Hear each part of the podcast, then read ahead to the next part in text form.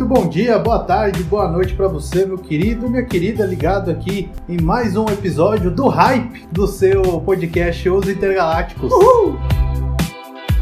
E hoje a gente vai falar dele de novo, que eu tanto falo no Café Cósmico, e finalmente vai sair. Podem vir demônios, pode vir o inferno, mas nenhum deles nos enfrentaram unidos.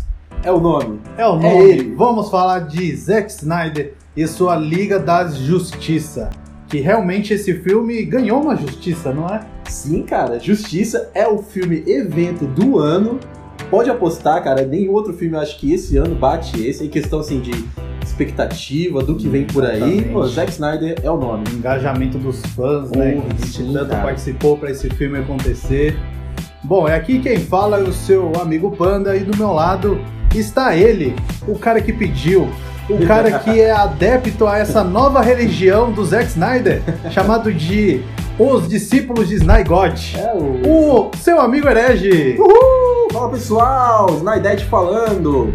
Como alguns haters do Zack Snyder chamam as pessoas que gostam do trabalho dele, né? Tudo bem, então a gente assume a alcunha, veste a carapuça e vai com o cara até a final. E para você não perder nada acerca do nosso conteúdo, tô te lembrando para seguir a gente nas nossas redes sociais, hein? Nosso Twitter é arroba galácticopod, o nosso Instagram é arroba e o nosso e-mail é osintergalácticospodcast.gmail.com. Tudo que eu disse aqui está na descrição desse episódio para você ir lá conferir, se caso não segue a gente. Então, sem mais enrolação, vamos aí embarcar nesse universo de Zack Snyder e contar tudo sobre o, o diretor, quem é ele e como que nasceu esse filme, provavelmente como que esse filme vai terminar, porque a gente pede por uma continuação, mas sem spoilers. Vamos lá para o nosso assunto. Uhul! Iu! Ten, nine, eight, seven, six, five, four, three, two, one.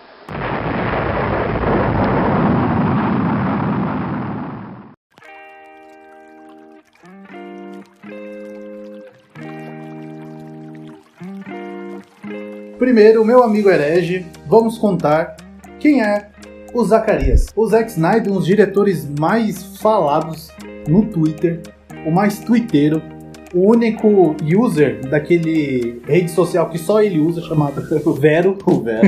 o Vero. O Vero, inclusive, que é, foi idealizado por um amigo dele. Ah, então, por ser idealizado por um entendi. amigo dele, ele tá fazendo jabá pro amigo. Então, assim, pô, Então, ele ajuda, né, pra É, divulgar a rede Então, social. um exemplo aí, se o seu amigo ouvinte, se a sua amiga ouvinte, né, fizer um trabalho na internet, montar uma rede social, o que, que você faz? Você dá apoio. Claro, claro. Você usa aquela rede social, você divulga aquela rede social, né?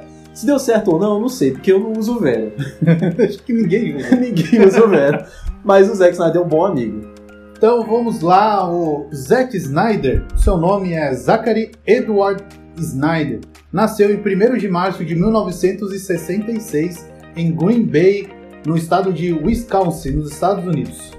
Ele é um diretor aí famoso pelas grandes adaptações de quadrinhos em filmes de super-herói, principalmente no universo estendido da DC. O Homem de Aço de 2013, o Batman vs Superman: A Origem da Justiça em 2016 e o desastroso Liga da Justiça de 2017. Snyder recebeu grande incentivo da sua mãe durante a adolescência para estudar pintura, após terminar o ensino médio.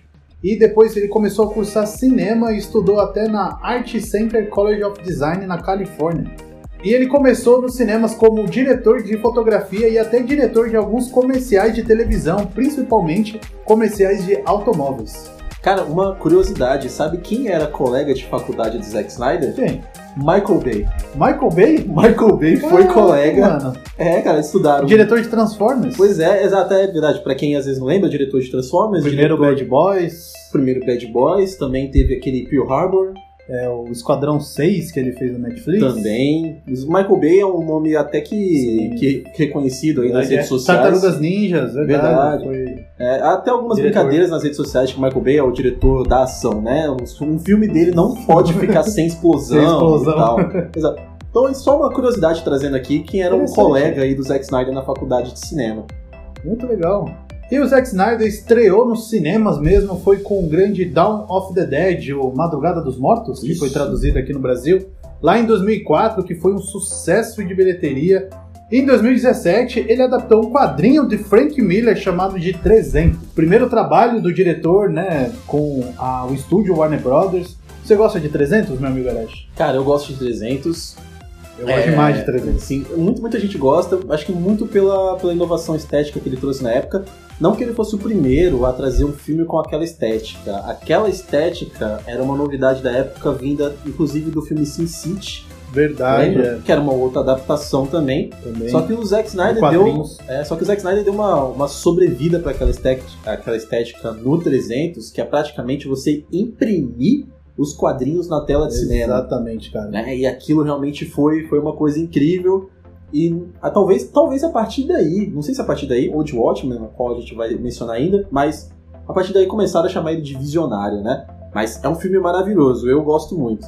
Exatamente, cara. E o- uma coisa aqui que eu tenho que dar o braço a torcer, eu não sou grande fã do trabalho do Zack Snyder, não gosto dessa estética de saturação, sépia do Instagram, que ele aplica esse Sim. filtro de Instagram que ele Filtro coloca, amarelo. filtro amarelo, filtro azul que ele coloca nos filmes. Mas uma coisa eu reconheço, que ele sabe trabalhar com fotografia.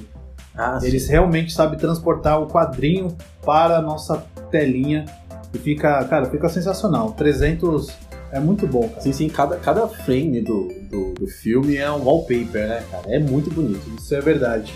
E curiosidades de 300 aqui, já que a gente tá falando desse filme, é que o famoso grito This is Sparta foi totalmente improvisado pelo ator Gerard Butler, que faz o Leônidas, né? Caraca, Porque na verdade, no quadrinho, ele sussurra. Ele fala, tipo, de uma forma bem mais calma, mais Uhum. dramática. Isso é Esparta. Só que o Geralt ali no meio da interpretação, no filme, ele viu que não ia pegar bem. E ele deu a ideia de gritar, antes de dar o chute lá, o famoso chute espartano, né?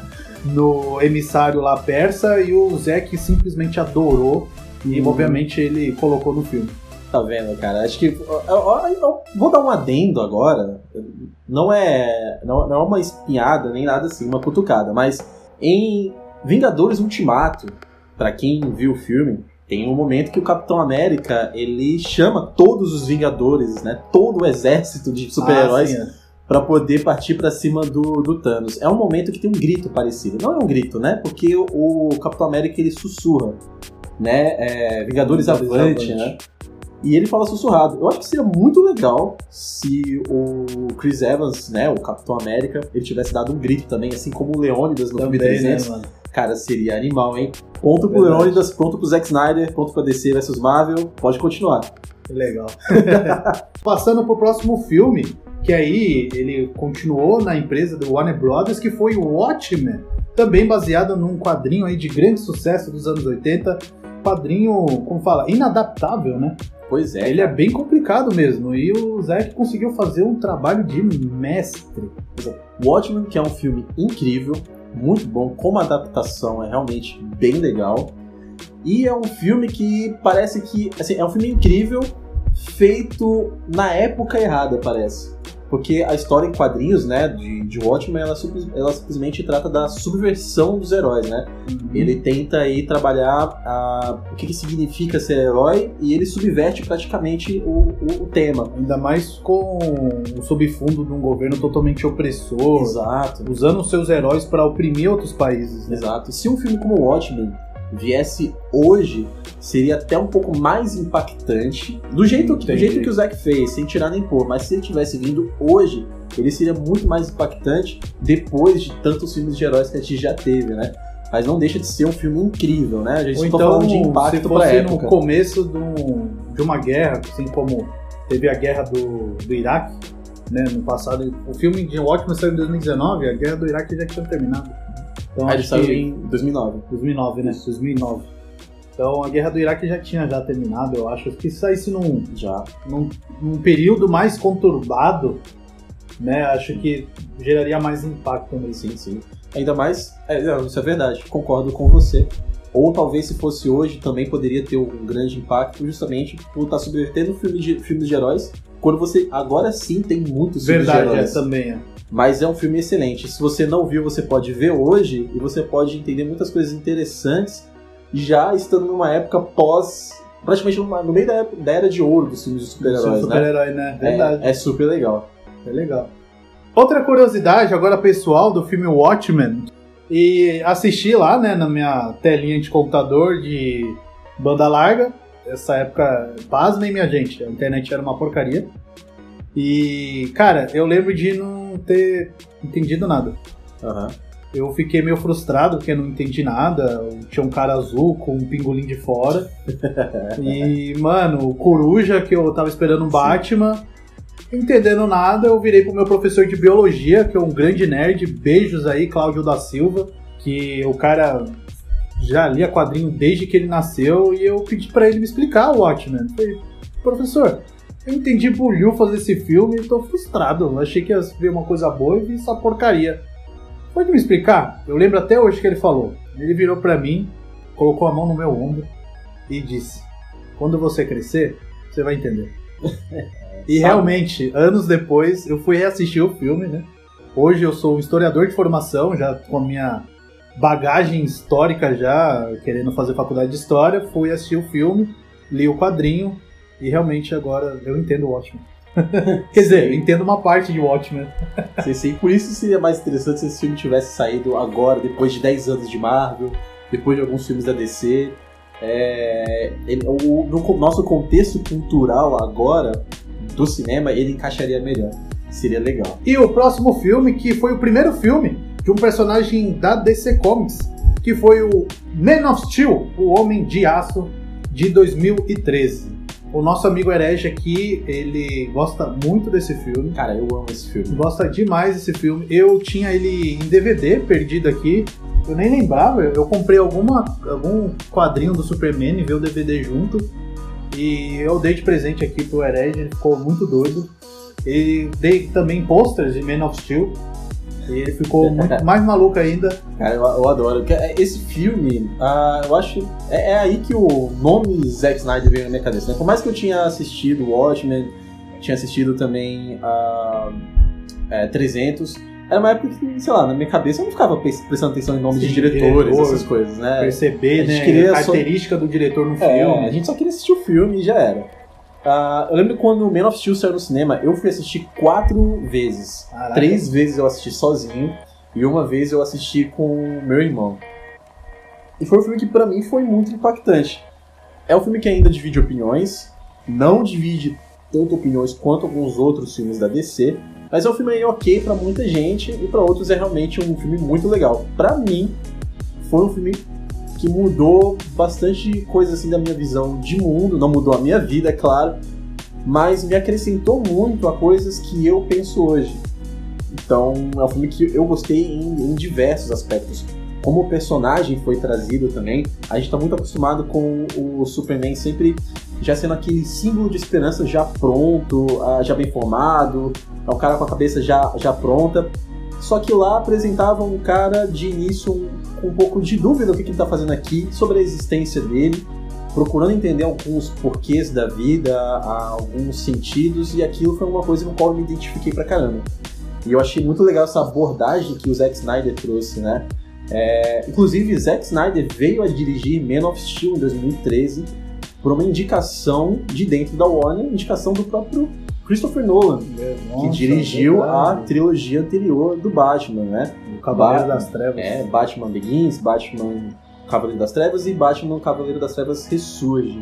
É, o Nolan, ele, a Warner queria que o Nolan continuasse, né, um universo estendido da DC e após essa trilogia trazer o personagem Superman para aquele universo da trilogia ao qual o Nolan tinha feito antes. Só que o Nolan, ele é o tipo de diretor que não, não gosta muito disso, né? Ele gosta de fazer as próprias histórias bem fechadas ali, e pra ele a trilogia dele tava bom, muito boa do jeito que tava. E aí o que ele fez foi indicar uma outra pessoa para dar um pontapé inicial para esse universo estendido da DC, e é aí que ele indica o Zack Snyder e a Warner acata, já que já era o diretor da casa, e o Zack Snyder dá esse pontapé aí com o primeiro personagem da DC dele, sendo o Man of Steel em 2013, que é um, é um filmaço. O Flávio Zacarias é um grande apreciador de quadrinhos, né? Um verdadeiro nerd. que Gosta muito de trabalhar essas histórias. É um, na verdade, ele é um grande storyteller. Sim. Então, o quadrinho também é uma grande fonte de storyteller, né? De é, contadores de história.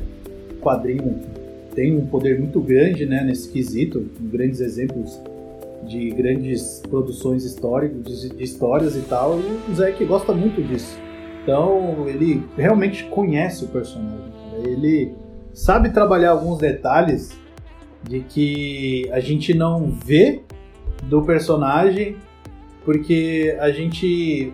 É como se os- as histórias em quadrinhos, uma coisa que eu vejo muito forte no- nos trabalhos do Zack Snyder. As histórias em quadrinhos, elas podem é, conversar com conhecimento científico, assim. Eles podem conversar com filosofia, eles podem conversar com psicologia, eles podem conversar, sabe, com história, com seja o que for. E o Zack, ele trabalha muito isso, cara. Eu acho isso muito, muito legal. Uma coisa, o, o Superman do, do Man of Steel, o interpretado pelo pelo Harry Cavill, é, gera muita polêmica porque ele não é um símbolo de esperança, né? Você não vê a esperança nítida nele brilhando ali. Você vê que ele tem frustrações, ele tem medo. E até no em várias cenas ele fala que será que vale a pena ser 100% bom, bonzinho e ajudar Exato. assim? Ele tem essas dúvidas, porque ele foi criado na Terra. Por Exato. mais que não seja humano, pô, ele tem uma, uma mente humana. Exato, até porque é um, é um personagem que a ideia, né, é você trazer esses personagens pro mundo real. Como é que seriam esses personagens no mundo real? É claro que esse tipo de pensamento vem muito por culpa do próprio Christopher Nolan, que trouxe o Ah, sim, Batman Batman totalmente real. real pro mundo Tanto real. que o Nolan falou que no, no universo de Batman dele não tem homem que voa. Exato, extremamente realista. Então ele falou, é tão realista que, ó, no meu universo não tem homem que voa, não. É, é um dos motivos para ele não ter engatado em Man of Steel, né? E, só que essa era uma vontade da Warner, né? Ela gostou dessa abordagem do Nolan e ela queria que essa abordagem fosse levada para os outros personagens de serem mais realistas, né? E nessa de serem mais realistas é uma coisa que o Zack Snyder trouxe para a abordagem dele, para a visão dele pro personagem do Superman. Então trazer ele para as questões reais e dúvidas que nós mesmos temos. Então, é, se o Superman fosse um personagem como é na maior parte em que ele é representado nos quadrinhos, né? Onde ele já é aquele líder emblemático, aquele super símbolo de esperança, sempre preparado, sempre pra frente. É legal? É. Eu acredito que o Zack Snyder ainda vai trazer esse, esse aspecto do personagem. Mas inicialmente, para trazer para o mundo real e deixar o personagem mais realista, foi preciso deixar o Superman um pouco mais humano. E nesse sentido de ser mais humano, as dúvidas humanas acabam entrando muito. É onde muitas pessoas acabaram. Alguns fãs né, de, de quadrinhos e que nem gostam muito do Superman acabam reclamando bastante porque não é aquele Superman é, é, confiante dos quadrinhos. Mas é isso que eu acho legal. É isso que eu acho bacana. Eu acho que isso traz mais identificação com o personagem é, pra gente. E é aí é onde o Zack Snyder começou a ganhar pontos comigo. Teremos um episódio especial para falar de Superman. Já estamos planejando aí, vai ser um- uma espécie de mini documentário. Não sabemos ainda se vai ter mais de um episódio ou não, provavelmente tenha, né? Porque você já viu já, o nosso amigo Herege começou a falar de Superman e falou 15 minutos dele. Então acho que o episódio de Superman vai ter mais de um episódio. Sim, sim, tem, tem bastante coisa legal a ser dita aí. Com certeza. Né? Não, não só, às vezes, tem, pode ter gente que escuta a gente, gosta de escutar, mas talvez não esteja muito ligado em quadrinhos nem nada. Pra falar do Superman não é falar só sobre quadrinhos, Com certeza, né? Só não sobre HQs. A gente vai falar sobre bastante coisa, é falar sobre um pouco sobre a, a vida no geral. Pô, mas a gente, Isso é legal.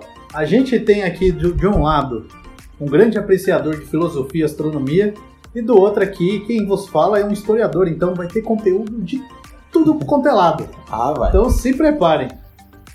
E então, continuando aí, o do Superman do Zack Snyder, ele apareceu de novo no Batman vs Superman em 2016, que dividiu muitas opiniões. Eu acho que dividiu mais do que o Man of Steel, o Homem de Aço. Muito mais. E a opinião intergaláctica aqui, o filme é bom ou não é? É bom a versão estendida do diretor. Exatamente, a versão estendida. Vamos lá, ó. O Zack Snyder, ele gosta de fazer filme com muito mais densidade e muito mais duração. Ele filma mais do que o necessário. E o filme dele, original do Batman vs Superman, teria muito mais de duas horas. A Warner não gostou, queria colocar um filme só de duas horas, recalchutou ali, cortou um monte de parte. Verdade, ele ficou com um total, essa versão que o, que o Panda tá falando agora, ficou com um total de 2 horas e 31 minutos. É que a, a, a versão que foi pros cinemas. Exato, E cortou muita coisa do filme original, né? cortou bastante. Então, esse filme, é, eu assistindo no cinema e depois reassistindo ele, você percebe que ele é meio bagunçado. Falta algumas explicações ali. E aí, quando saiu a versão estendida do diretor, que a Warner Brothers lançou em formato de DVD, né? Infelizmente, a... o que tem na Netflix não é a versão estendida, é a versão original nos cinemas. Exato. É, e a versão estendida é muito melhor, cara. É muito melhor. Explica bonitinho muita coisa. Deu pra ver que o Zack Snyder ia trabalhar muito mais coisas Sim. do que foi apresentado no filme nos cinemas. Por questão de roteiro, deixa o roteiro mais redondinho. mais redondinho, é, mais explicado alguns pontos, né? E desse filme também saiu o icônico Marta. Salve Marta! É aí que as opiniões divi- é, Aí foi que nessa se parte, dividiu. cara. Foi nessa parte onde muitos fãs de filmes super-heróis, os fãs da- os fãs da DC no, no geral, né, se dividiu por completo. Então aí veio o racha. O que acontece? Pra você que está ouvindo a gente em 2021, 2022, 2023, sei lá que ano você está escutando esse episódio, você já deve ter visto Batman vs Superman. Deve ter que é um ouvido que falar de Batman vs Exato, é um Superman. filme que estreou em 2016, então nada do que a gente disser aqui é um grande spoiler. Porque se você não viu, vai lá dar uma olhada, porque né, já estamos em 2021. Mas o que acontece nesse filme, principalmente nessa parte, é que a conclusão entre o embate do Superman e do Batman é que eles têm o nome da mãe em comum. Uhum. Nesse momento em que eles param de brigar, o Superman ele explica que a mãe dele tá correndo perigo e ele pede pro Batman poder salvar a mãe dele. No qual o Batman, que tá pronto pra acabar com a raça Matar do Superman, o Superman, ele despertar para. ele. Exato. Então ele despertou um gatilho no Batman, né? Porque Marta era o nome da mãe do Bruce. Então ele para, então todo o trauma né, que ele carrega durante anos na vida, todo aquele sentimento de vingança, enfim, todo um cara problemático que o Bruce Wayne é, ele para, né? Aquilo desperta um grande gatilho nele. Enfim, pra resumir, a luta deles termina aí.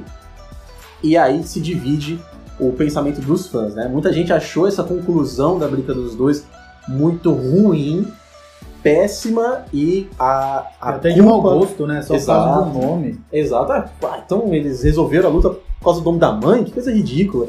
Enfim, e isso recaiu, a culpa, né, disso recaiu sobre as costas do, do Zack Snyder. Por outro lado, eu achei uma conclusão até que interessante. Ela poderia ter sido trabalhada até de uma forma um pouco melhor, eu admito, eu acho que sim, mas a ideia é muito boa.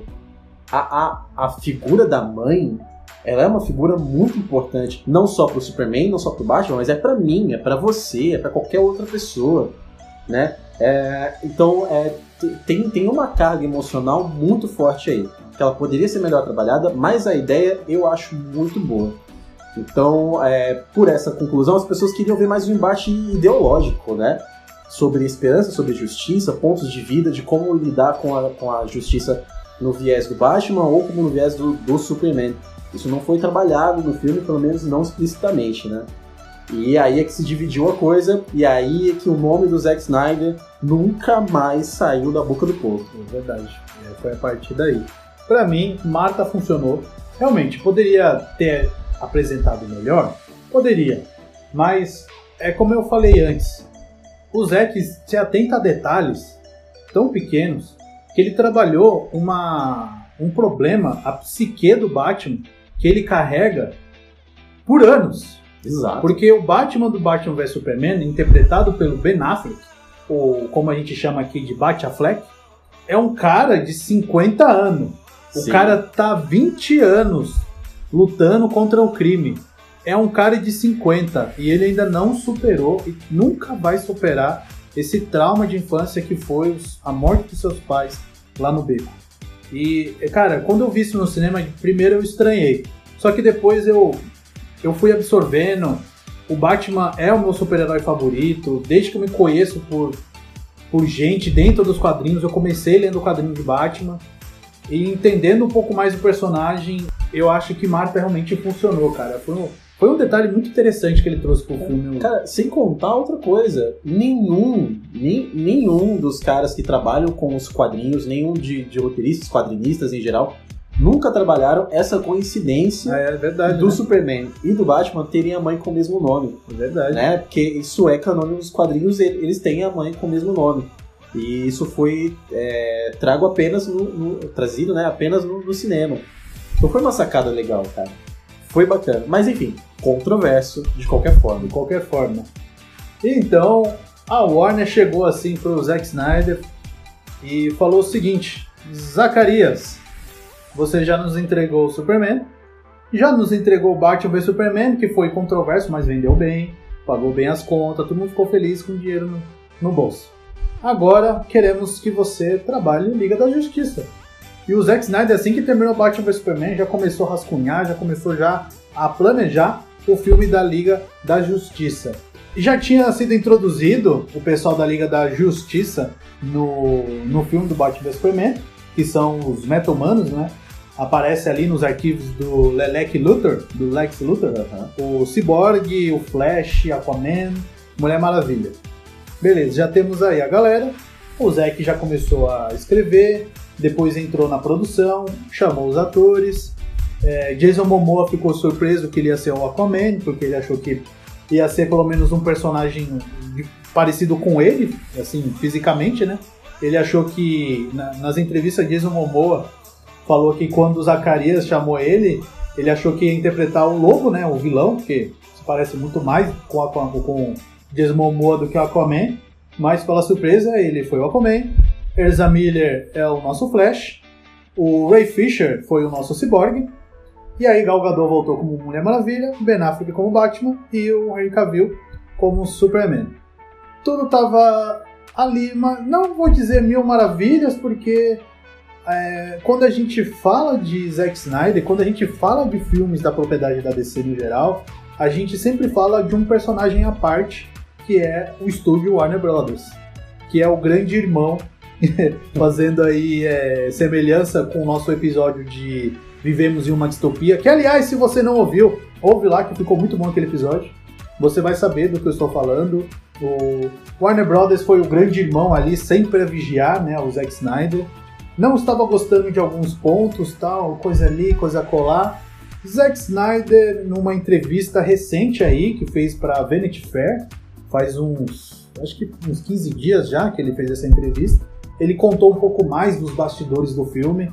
Ele contou que a Warner Brothers sempre ficou no pé dele e que colocou o John Berg, que era o diretor né, das propriedades da DC Filmes na época, e a, o diretor do, da, da, editora da DC, né, quadrinhos, DC Comics, que é o Geoff, Geoff Jones.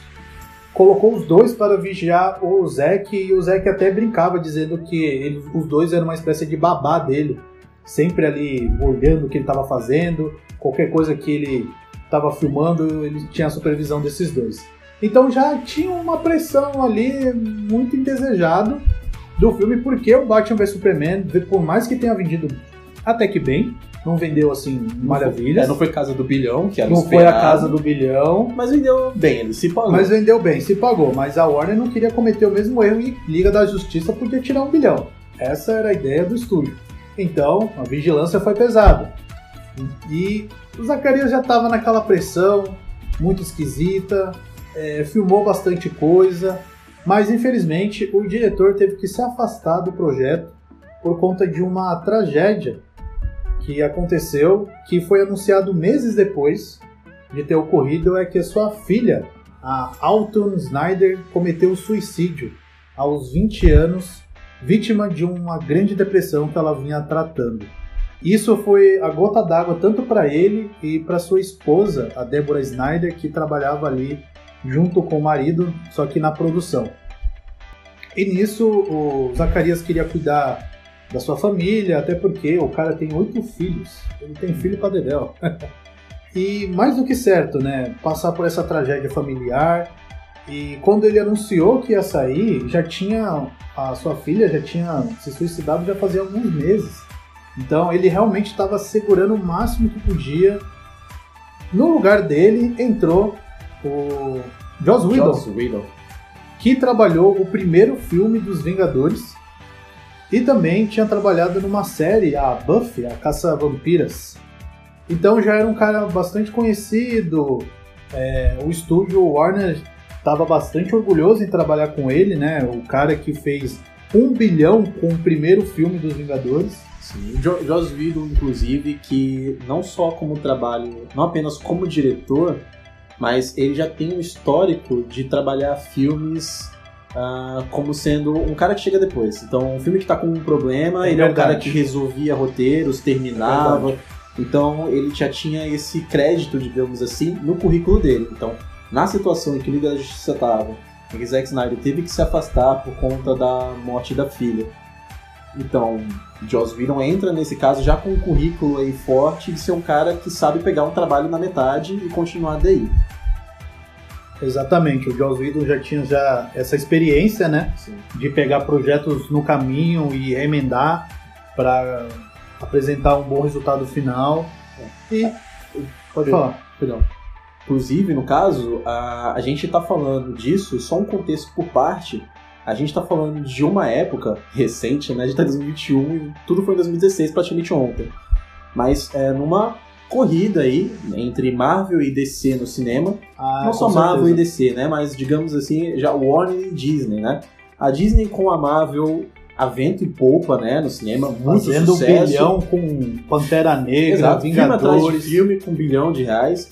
E a Warner ela tem ali uma editora, onde ela também trabalha super-heróis, onde ela vê ali uns ovos de ouro, onde ela pode fazer bilhão também. Isso não por causa da Marvel, ela sabe do potencial do, do que ela tem em mãos, como a trilogia Batman do Nolan, que também são filmes que, pelo menos o segundo bateu a casa do bilhão, não sei se o terceiro também, eu não lembro dessa informação agora. Mas a Warner sabia ali do potencial. E nessa corrida, né, a, a Warner sabendo qual que é a fórmula do sucesso da Marvel, ela queria repetir essa fórmula nos filmes dela. Os filmes do Snyder têm uma característica um pouco mais sombria, mais obscura. É, não é um filme tão leve quanto alguns filmes da Marvel, onde tem um pouco mais de piadas, parece ser mais família ali.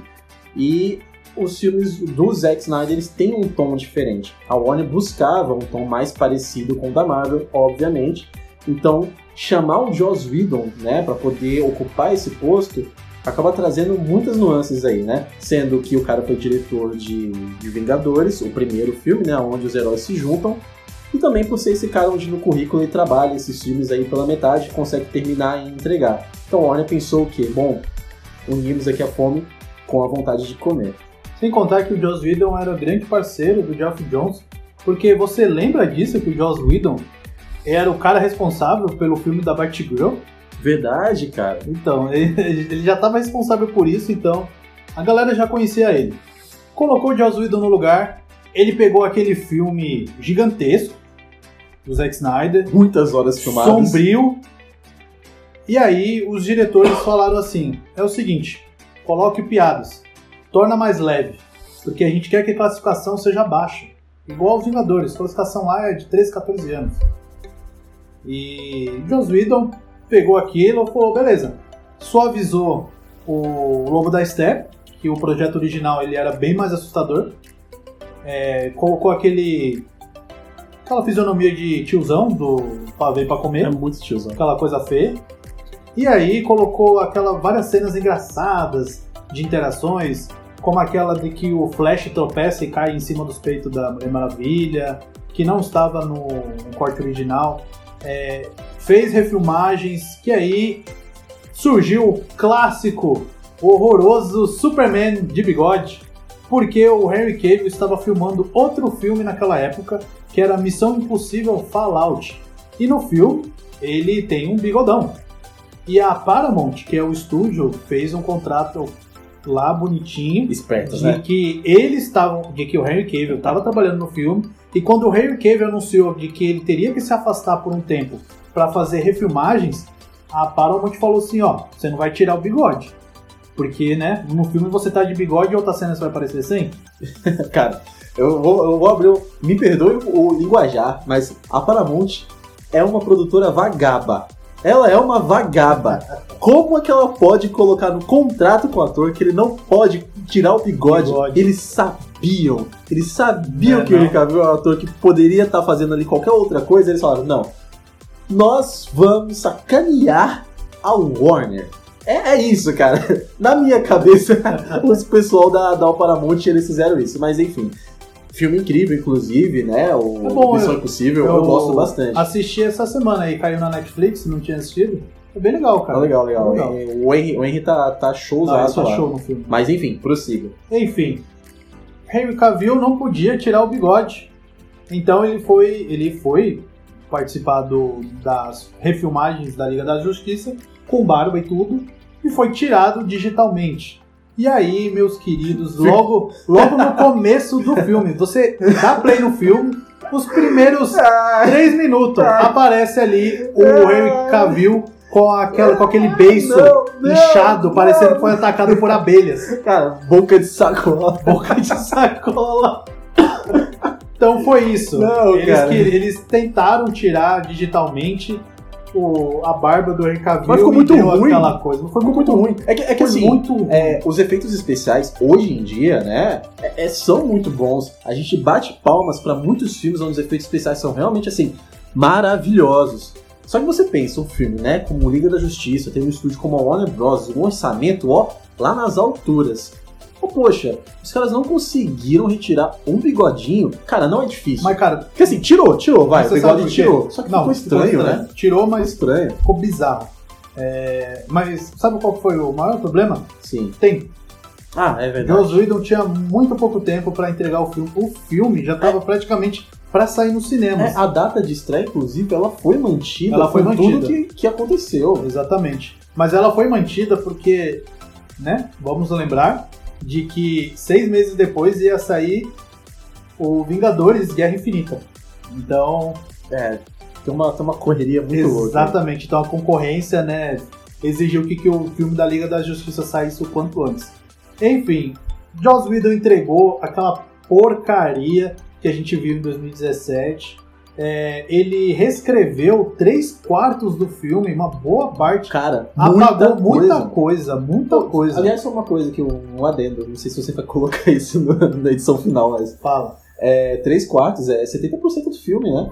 Mano. é ah, cara, eu coisa. acertei porcentagem, muito bom. Muita coisa, cara. 70% do filme de Liga da Justiça foi praticamente ali refeito, cara. Aquele não é o filme do Zack Snyder. E o, o legal que, assim, o nosso amigo Herege, ele assistiu uma vez pra nunca mais. Eu já reassisti esse filme. E até uma certa parte o filme é bom. E depois ele ele perde estrutura, ele perde identidade, fica uma coisa doida. E dá pra perceber justamente o momento que o Joss Whedon tomou conta do filme. Da, da, que foi essa parte realmente toda bagunçada, sabe? Você fica meio perdido ali e o filme muda de tom, de repente. Tá tudo. A luta final é tudo muito colorido. O Superman, ele. Nossa, a roupa dele brilha de um jeito. É. É colorido pra caramba. Exato, assim, em em questão de gosto pessoal é tudo ruim, né? Mas se a gente for falar também questão cinematográfica mesmo, é um filme com o roteiro péssimo, é tudo muito corrido, mal explicado, clichê a É, o rodo. final foi muito mal. É explicado. muito clichê a rodo. Um vilão que, assim, muito meia boca, que só fala, eu vou destruir vocês, aí no final fica com medo e vai embora. Assim, parece que você tá assistindo um desenho na Discovery Kids, né? Mais ou menos isso. Então tudo muito simples, não é nada do que você espera, pelo menos enquanto você tá assistindo outros filmes da DC e esse como sendo também do universo, é uma outra coisa, completamente diferente. Então, o filme, né, o corte de Liga da Justiça em 2017, cara, eu não consigo falar Liga da Justiça rápido. Eu tenho que falar devagar porque eu enrolo minha língua, não sei porquê. Vai liga. Enfim, o filme foi um fracasso retumbante. O filme arrecadou apenas 657 milhões mundialmente, o que, assim, pagou metade das contas. Porque teve que pagar o salário do Joss Whedon, né? O que sobrou lá. Além de ter pagado o Zack Snyder, pagou o Joss Whedon. e a Warner gastou entre 100 mil a 150 mil só em campanha de marketing. Ou seja, Então, olha o tamanho do negativo. preju. Foi negativo, Prejuízo. fechou- não fechou as contas. Então, a gente ficou com esse gostinho ruim na boca. O Zack Snyder voltou tempos depois, agradecendo o apoio dos fãs e que o, o Zack estava ajudando muito em campanhas né, contra é, suicídio, Suicídio. campanhas de, de tratamento de depressão. A galera também ajudou bastante. E aí, eu não lembro como, meu amigo herege, Aham. nasceu a hashtag Release the Snyder Cut. Ah, ou seja, sim. liberte a versão do Zack Snyder, a versão original. Sim, sim. Eu, eu sei, posso falar. Cara, ah, surgiu por conta de um fã. Um fã. é, no Twitter. Ele postou na inocência. Ele colocou a hashtag Release the Snyder Cut. Porque ele, assim como qualquer pessoa normal nesse mundo, qualquer pessoa com as suas faculdades mentais em ordem, Né, Não, em ele ordem. simplesmente ficou decepcionado, ou no mínimo, não gostou desse corte do filme. Então ele postou isso na brincadeira. O que acontece é que outros fãs começaram a replicar essa hashtag. Enfim, a hashtag começou a crescer e agora a gente parte pra história. Cara, mano, apareceu em outdoor. A galera, os fãs, pagaram, pagaram a diária, não sei como que funciona para você conseguir colocar um anúncio no outdoor. É, um avião sobrevoou o estúdio da Warner com aquela Faixa, é, né? faixa escrito hashtag Release the Snyder Cut. É, Criou-se vários grupos de fãs, tanto que a gente tem um aqui no Brasil. Um abraço aí pro pessoal Snyder Cut Brasil. E várias pessoas de vários lugares do mundo começaram a se unir, todos juntos, Release the Snyder Cut. Exato. É uma hashtag aí que ela é realmente muitos fãs abraçaram ela. E aí uma polêmica se criou, né? O release da Snyder Cut é o quê? Porque todo mundo queria que o corte original do diretor fosse, enfim, lançado, né? Fosse colocado aí para todo mundo poder assistir, porque realmente todo mundo estava insatisfeito com o que foi entregue para nós, Sim. né? No cinema. E aí a polêmica vem, porque muita gente também não queria, né? Porque tem gente, muitos outros fãs, né? Gente que também é fã da DC, gosta muito dos personagens, e já não gostavam do trabalho do Snyder. Então aí se criou praticamente um embate nas redes sociais, porque muita gente queria e muita gente não queria. Só que as pessoas que querem, queriam o filme, né? Elas fizeram dessa hashtag praticamente uma bandeira. Foi. Muitos movimentos aí foram feitos em volta dessa hashtag e ela cresceu, a coisa simplesmente foi escalonando a, a nível em que a Warner não podia mais ignorar, né? Exatamente. Aliás, um dos grupos que não queriam o Snyder Cut, vale lembrar, é a nossa Omelete. É Dizia que o Snyder Cut seria um retrocesso. Exato. Pô, um abraço Pô, aí, galera um do abraço Omelete. pessoal do Omelete que perdeu feio. Perdeu. Errou feio, errou rude. Erraram rude, cara. Então, assim, né? Muitos portais de notícia importantes, a gente tá falando do Omelete, porque ele é o mais importante aqui no Sim, nosso é. país, né? É, fizeram frente a dizer, né, gente, esse corte, primeiro, não existe. A Warner já deve ter se desfeito aí das outras, é, das outras A filmagens. Warner que- não, não liga pra fã, muito menos vai atender esse Exato. A pedido. Warner não vai fazer isso. Quando que isso aconteceu na história do cinema? Sei lá. Bom, se bem que isso até já aconteceu na história do cinema. Superman 2 do É verdade. Washington exato. Ele teve a versão Ele do diretor um liberada depois. É verdade. Só que assim, é uma coisa que não é comum em Hollywood. Não é comum no cinema mundial, digamos assim, né? Só que a gente for pensar no nosso contexto hoje em dia, né? O tanto de dinheiro que isso envolve, muita gente já estava desacreditada de pensar, pô, uma produtora como a Warner já lançou o filme, aquilo é, é definitivo dentro da história que eles estão fazendo. Eles não vão relançar o filme. Só diretor? Mais dinheiro? Prejuízo? Não, não, Não. existe. Esse filme nunca vai acontecer. Mas aí ocorreu uma coisa inusitada. O, gr- o grande boom do serviço de streaming. O serviço de streaming chegou para ficar, mostrou-se ser muito eficiente. Começou lá com a Netflix, uns 10 anos atrás, né? Faz um bom tempo já. É, já A tá Netflix velhinha aí, tá fazendo aniversário. Começou a surgir vários outros serviços de streaming. A Warner olhou para aquilo e falou: opa, opa, opa, opa, eu vou fazer a minha. Quer dizer, a Warner já tinha dela, que era a HBO. Mas falou assim, cara, eu vou fazer a minha muito maior para bater de frente com principalmente com esse daí que tá surgindo aí com um monte de seriado original, que é a Disney Plus. Exato, até porque a Warner ela é um dos estúdios, né, que tem um acervo gigante. Os caras têm Harry Potter. Talvez a Warner, eu, eu vou chutar agora. Os caras porque- tinham Game of Thrones. Exato, tem muita coisa. A, a Warner, toda a história dela, se eu não me engano, tá? Me corrijam, ouvinte, se eu estiver errado, comentem no Instagram, no Twitter. A Warner, ela tem um acervo maior do que o da Disney. O acervo de produtos, né? O que a Warner pode entregar, né? De tudo que ela tem, é gigante. É, É. por isso que, que o HBO Max ele vai vir com muita Eles- força, eles, porque eles é têm enorme. grandes franquias de sucesso. Sem contar muitos filmes e séries antigas de sucesso, Friends aí, ó, pra todo mundo que é Também, fã. verdade. É muita coisa que a Warner tem na bagagem, que ela vai trazer de coisas antigas e coisas novas. Muitos anúncios de produções apenas para esse streaming que ela tem, ou seja, é uma força gigante. Só que esse streaming precisa de assinantes. Exatamente. E qual que foi a grande propaganda, o carro-chefe da propaganda da HBO Max? É o Snyder Cut. Exato, uniram aí a fome com a vontade de comer, né, entre o público e é o que a Warner também quer. Exatamente. A Warner estava ali planejando o seu HBO Max, que ia não só entrar o conteúdo, né, catálogo da HBO Go, mas também entrar Cartoon Network, Crunchyroll, é, canais de esporte, tem uma penga de coisa aí. Todas as propriedades da Warner, Isso, todas as propriedades é, da Warner. não é pouca coisa. É muita coisa. Então, eles olharam os fãs pedindo que nem louco, infernizando a vida deles com esse tal de Snyder Cut e uniram o útil ao agradável. Vamos arrancar dinheiro disso daí. E então, em 2020, foi anunciado de que finalmente veremos o Snyder Cut. O Zack Snyder anunciou aí ao mundo de que conversou com o estúdio, é, fez algumas exigências, claro, né? O Zack Snyder não é bobo. Uma coisa que ele exigiu é de que um acordo de que é o seguinte: vocês não me pagam salário, não quero receber dinheiro de vocês e vocês me dão liberdade total pro filme. A Warner ofereceu, na verdade, não pagou o salário do Zack Snyder, mas ofereceu de início 70 milhões pro Zack Snyder fechar bonitinho, contratar aí o, a- o pessoal para ajudar, para trabalhar com ele.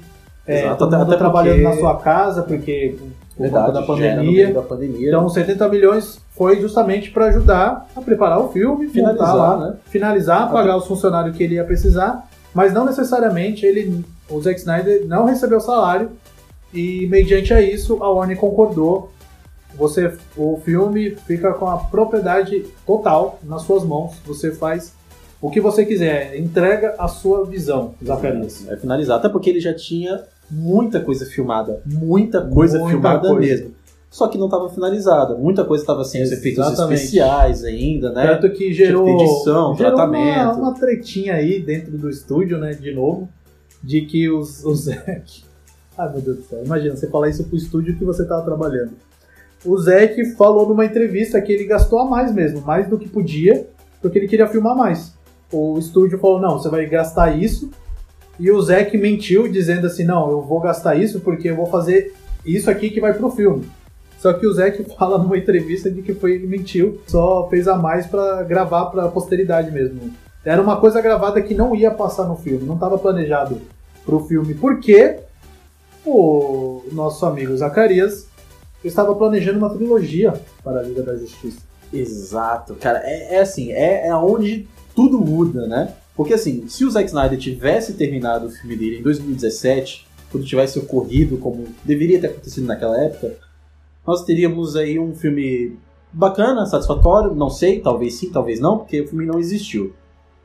É claro que o Snyder Cut que tá chegando pra gente agora aí nessa semana, ele não é a mesma coisa que teria saído em 2017 se o Zack Snyder tivesse Com finalizado. certeza, não seria mesmo. Não seria mesmo. É claro, a ideia, talvez o escopo todo estaria ali.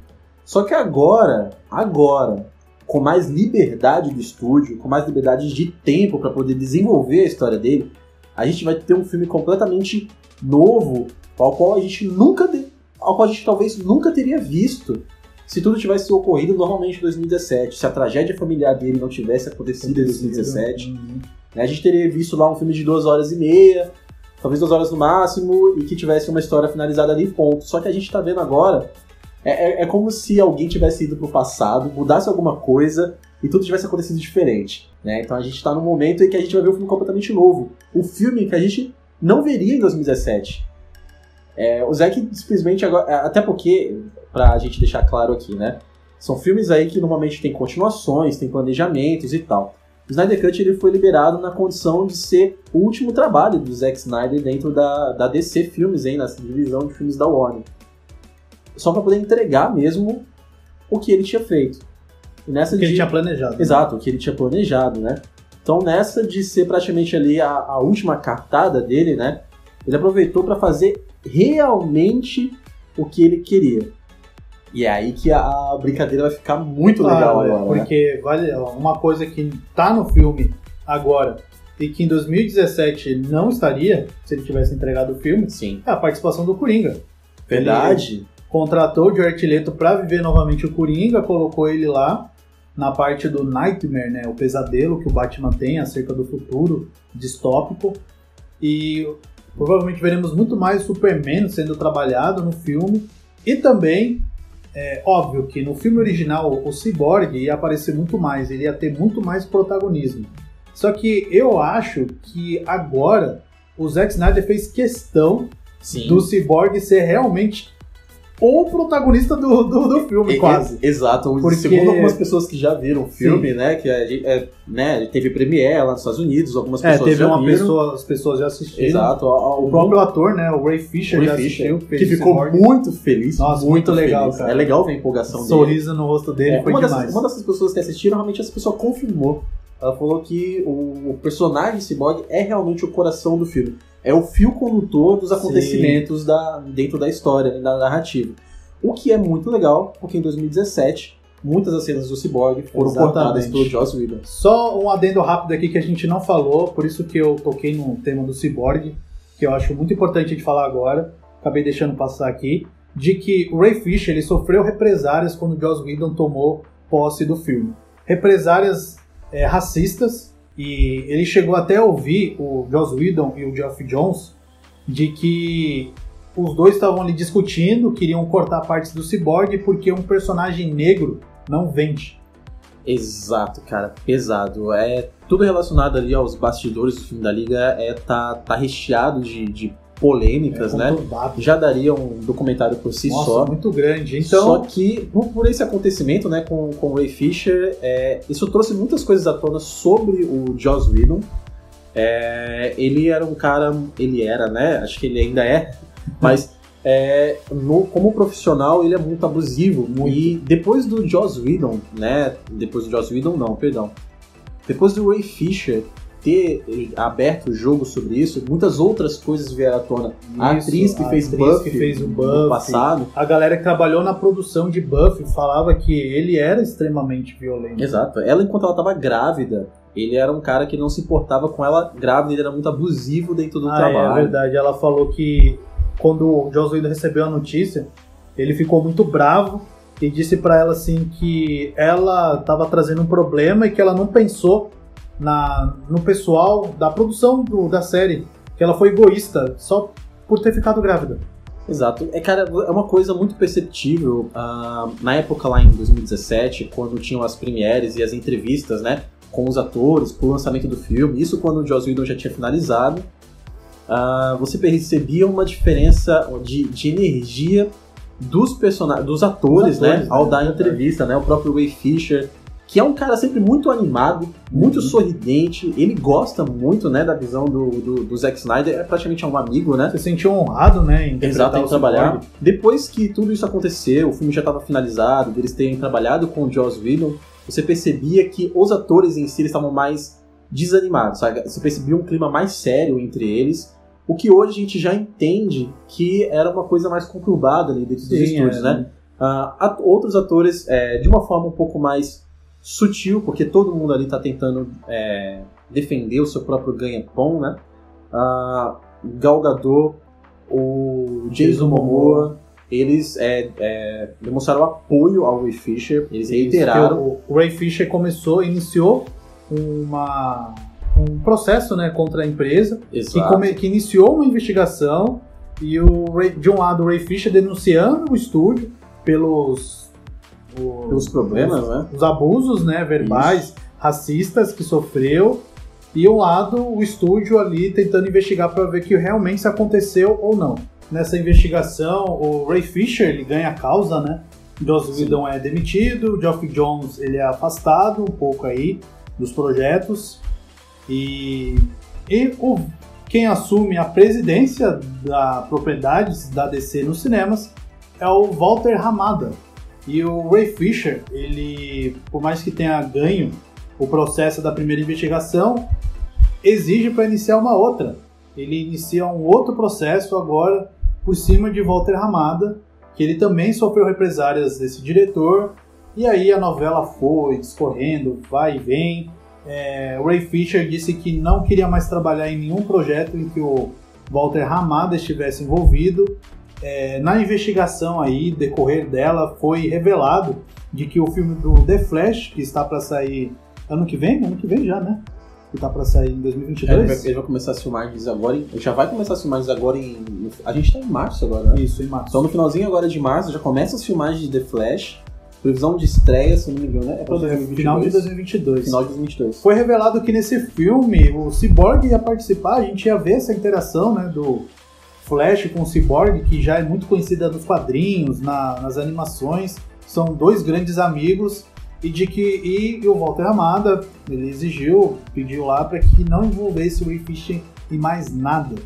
Então o Ray Fisher, depois de muito tempo aí lutando, conseguindo o apoio tanto dos fãs quanto dos atores aqui como o Herege disse, a Gal Gadot e o Jason Momoa, é, o Ray Fisher decidiu sair de vez, então ele anunciou no seu Twitter de que ele encerrou de vez qualquer papel envolvido com o Cyborg. É, com o Walter Hamada. E com o Walter né? Ramada, né, ainda continuando sendo o diretor, que seu contrato foi renovado aí por mais 3, 4 anos.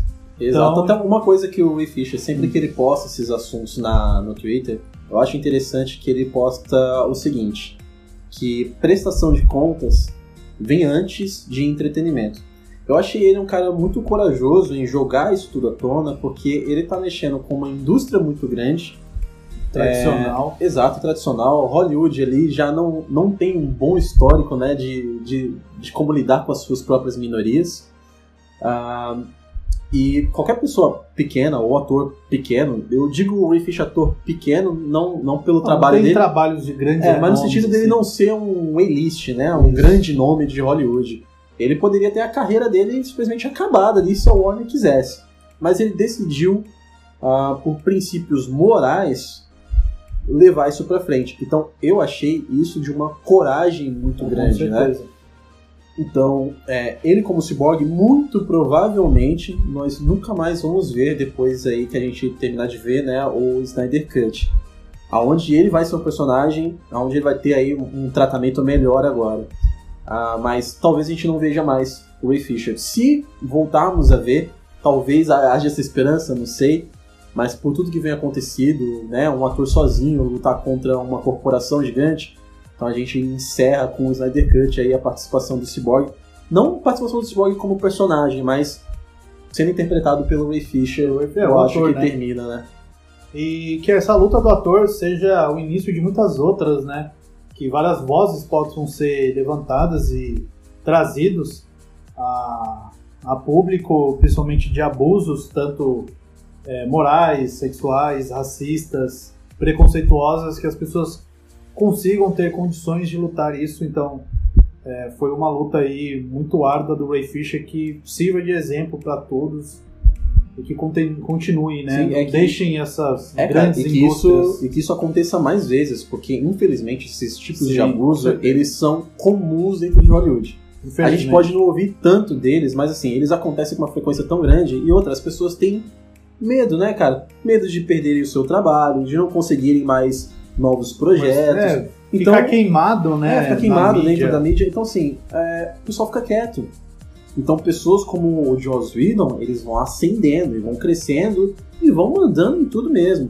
E não tem ninguém que pare esses caras dentro de Hollywood. Não só dentro de Hollywood, né? A gente tá falando aí sobre questões trabalhistas de um modo geral, né? Então, é, qualquer pessoa que esteja abaixo de alguém, questão de poder mesmo, ela vai se sentir mais apequenada. A voz dela vai ser menor. Para ela ser ouvida, né? É um trabalhão. Então, parabéns pela coragem do Ray Fisher. E com o Snyder Cut anunciado, a gente começou a criar um hype.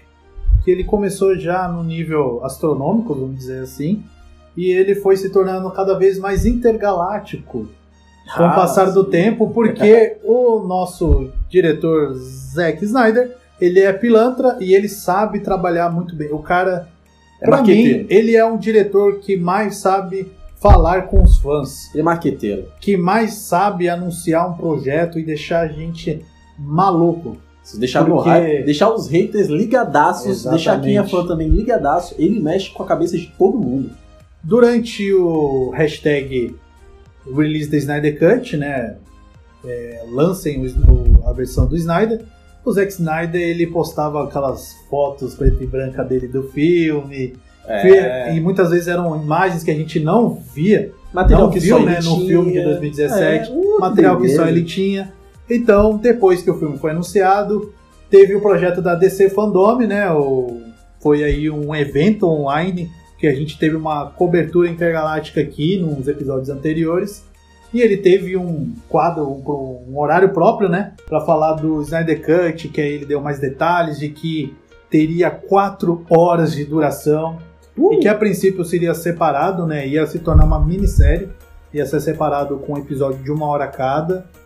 E com isso, com o decorrer do tempo, foi anunciado de que eles decidiram melhor lançar em formato de filme, quatro horas de uma vez só. Que aí começou a sair várias imagens, saiu um primeiro trailer, o primeiro trailer que foi na, foi na DC Fandom, né? Do Hallelujah Foi aquele trailer em preto e branco. preto e branco de Hallelujah, que, nossa, cara, já deixou a gente. Eu lembro de estar aqui no sofá, ter pulado, ter gritado. E eu gritei Aleluia também junto aí. Ah, gente. Finalmente veremos esse Sim, filme. a gente ficou, ficou bem pilhado. E aí o tempo foi passando. Estamos aí na data próxima, vai sair no dia 18, né? Aí na quinta-feira. Muito se especulou como que ia chegar aqui no Brasil, porque o Zack Snyder prometeu lá no início de que ele ia trabalhar arduamente para o filme ser lançado mundialmente. E aí, primeiro foi a ser lançado na HBO Max, e são poucos países que têm HBO Max. Saiu uma lista depois de que ia sair na HBO Go, e o Brasil não foi contemplado, infelizmente. E depois saiu a notícia oficial de que o filme vai sair, vai estar disponível quinta-feira, a partir das 11 da manhã, em formato de aluguel. Você vai poder alugar no site da Microsoft Store, na Apple TV, Google Play. Tem vários sites aí também, televisão de TV a cabo, claro, Net. A plataforma da PlayStation também. Da plataforma da PlayStation também vai estar ali para alugar e que vai estar no preço aí de R$ 49,90. E também saiu recentemente de que o filme terá dublagem, será dublado. E cara, que elenco de dublagem Sim, sim. maravilhoso desse filme, cara. Eu mesmo fui pro Hered, falei, eu gosto muito de filme dublado, respeito os dubladores. Só que eu falei, eu falei com ele que eu queria assistir primeiro legendado para ouvir o original, para ver, né, o trabalho original mesmo, na sua pura essência. Só que, meus amigos intergalácticos, eu fui ver o elenco de dublagem desse Sim. filme, tá pesado. Sim, é eu bacana, falei, é. cara, eu vou. E, e os caras tiveram 10 dias para fazer tudo! Para fazer todas as falas, mixagem, é, sincronia labial. Então, cara, depois de ter visto isso, eu falei para mim mesmo, não, eu vou me dar o prazer de apreciar o trabalho desses nossos dubladores brasileiros que fizeram o impossível de fazer tudo em 10 dias. É, cara, a dublagem brasileira ela é um negócio sensacional. Ah, reconhecido mundialmente, cara, como uma das melhores dublagens. Exato. E não, não só a dublagem brasileira, mas digamos assim, a dublagem em si, ela é uma coisa super importante porque ela ela democratiza o filme. Ela dá Né? mais acesso né, para várias pessoas. Exato. Então assim, tudo bem, as legendas estão aí, muitas pessoas podem ler legendas também, mas a gente ainda vive num Brasil onde tem pessoas que também não sabem nem ler. Com certeza. Então assim, no, no, no geral, é, um filme dublado, ele traz acesso. Sem ele, contar ele fica mais que- acessível, né? muitas vezes é, tem termos, piadas, brincadeiras que só funcionam na língua original. E tem o trabalho dos dubladores em adaptar isso pra gente. Exato. E, e o daqui é muito bem E o feito. daqui, eles sabem fazer esse trabalho com uma maestria que fica acessível para nós. A- o termo lá norte-americano se torna um termo brasileiro, se torna muito mais acessível, muito mais interativo. É, sem contar uma outra coisa também, cara. É, você vê como, a, a- como muita gente comemorou o fato do filme chegar dublado aqui, né? Foi uma coisa realmente a ser digna de nota, porque ah, se torna muito mais pessoal para nós brasileiros, porque o dublador, né? O, quem faz a voz do Superman, ele não fez a voz do Superman apenas nos filmes do Zack Snyder, né? O Guilherme Briggs, que é o dublador do Superman, ele dublou o personagem em muitas outras mídias, né? Ele é o dublador do Superman há muitos anos. Então tem até uma questão afetiva para quem assiste, né? Quem cresceu Também, é. assistindo muitas coisas do Superman tá acostumado a escutar ele com a voz do, do Guilherme Briggs. Então todo essa, esse pedido dos fãs pela dublagem também foi justificado nesse sentido. Então a gente tem um carinho, né, um apreço, um respeito. Então é de se comemorar mesmo e é muito legal que a, a dublagem tenha chegado. Inclusive todos os outros dubladores, né? Quem já dublou também a Mulher Maravilha anteriormente nos filmes dela, né? Em, em Batman vs Superman, Mulher Maravilha, Mulher Se eu não me engano, é 54, Mariana- vai continuar. Mariana Torres, Isso. é a dubladora do Mulher Maravilha. né? Sem contar também é, outros dubladores que vão aparecer agora para personagens que vão aparecer só no filme. Ah, um dos dubladores novos que vão entrar aí, né? Novos no sentido porque vai apresentar um personagem novo que é o Darkseid, né? Ah, é o Guilherme Lopes. Guilherme Lopes, que ele é dublador do Plankton, Plankton. do Bob Esponja, cara. Exatamente. Não só como dublador do Plankton, mas ele também dublou o Chuck Norris. Ele também dubla o personagem principal de Breaking Bad, né? Aquele professor lá que começa a vender drogas. Assim, o cara é, tem muito talento também e é muito versátil. Então você vê, né? Quem vai de Plankton pra Darkseid tem que ser versátil. Assim como todos os outros dubladores, são talentosíssimos. Então é por isso que a notícia de que o filme chegaria dublado foi digno de nota e foi digno de, de comemoração, né? Foi muito bom, cara. Então, estamos aí ansiosos para quinta-feira sair o filme.